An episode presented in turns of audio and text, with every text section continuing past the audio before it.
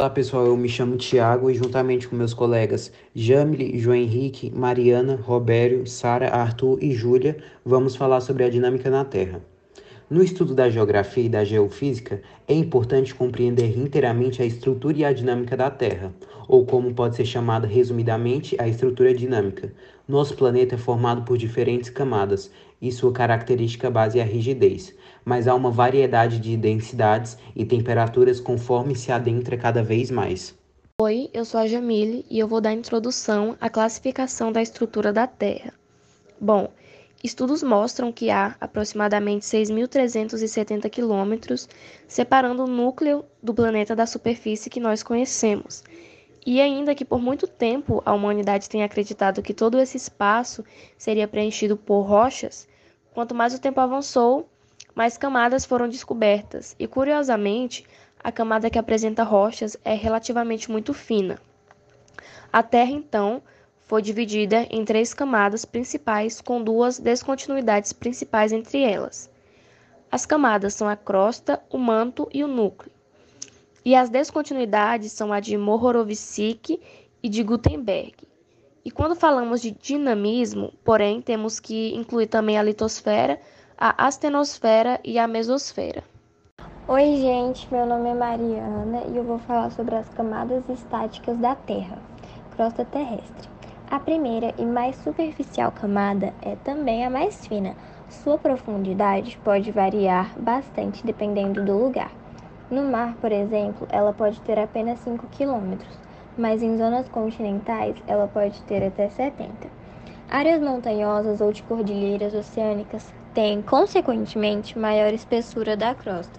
Sua temperatura é a mais fria dentre as camadas, mas ainda assim pode chegar até 1000 graus Celsius em determinados locais.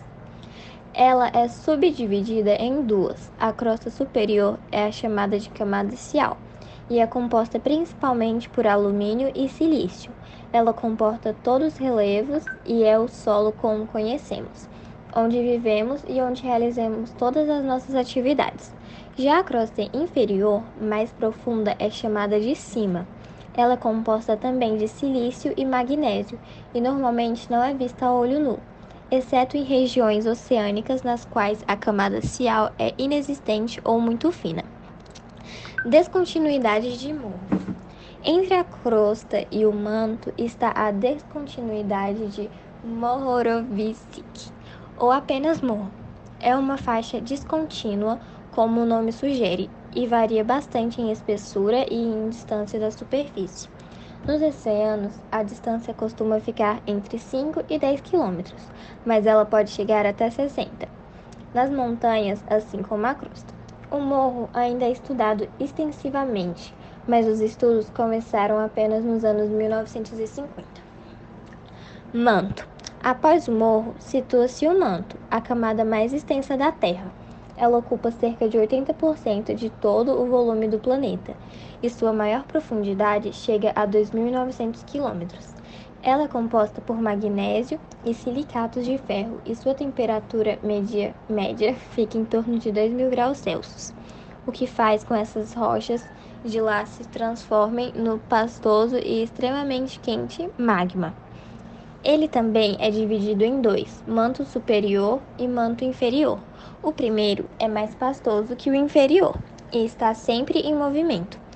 É essa movimentação que causa as diferenças nas placas tectônicas, com consequências sentidas por nós através de terremotos e tsunamis, nos casos mais extremos. Descontinuidades de Gutenberg. Agora, entre o manto e o núcleo, essa faixa de descontinuidade é essencial para os estudos sísmicos, ou seja, as ondas que resultam dos terremotos.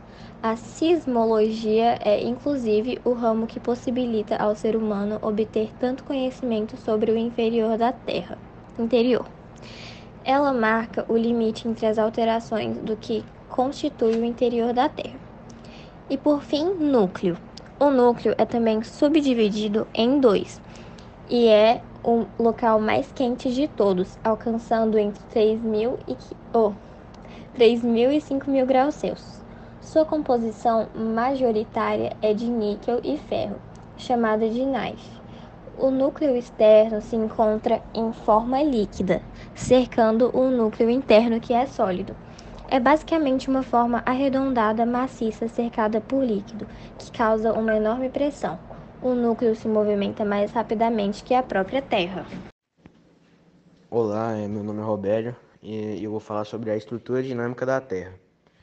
Bom, começa com a litosfera. A camada mais superficial dentre as dinâmicas é a litosfera, que inclui a crosta e parte do manto terrestre. É composta basicamente por solos e rochas, e a sua espessura fica entre 50 e 200 km. É rígida e é delimitada por uma isoterma de cerca de 1200 graus Celsius. A astenosfera, localizada após a litosfera. Esta faixa é a mais quente e, por isso, menos rígida. Ela é composta basicamente de magnésio e silicatos de ferro. Ela também está em constante movimento, sempre interagindo com a litosfera. É por esse motivo que a sismologia conseguiu descobri-la e estudá-la. Mesosfera. A camada seguinte é a mais próxima do núcleo, mas ainda pode abranger partes do manto superior, bem como todo o manto inferior. Ela apresenta alta viscosidade e seus movimentos são mais difíceis devido à pressão pela profundidade. É importante lembrar que toda a estrutura e a dinâmica da Terra está sendo estudada constantemente e é que mais novidades podem surgir futuramente. Atualmente, além das características principais mencionadas, há também estudos sobre mais camadas dinâmicas, como a endosfera, ou descontinuidades sísmicas, como as de Conrad, Hept ou Lehmann. No estudo da geografia e da geofísica, é importante compreender inteiramente a estrutura e a dinâmica da Terra, ou, como pode ser chamada resumidamente, a estrutura dinâmica. Nosso planeta é formado por diferentes camadas, e a sua característica base é a rigidez, mas há uma variedade de densidades e temperaturas conforme se adentra cada vez mais. Bom, esse foi o nosso trabalho, espero que tenham gostado e tchau, obrigado.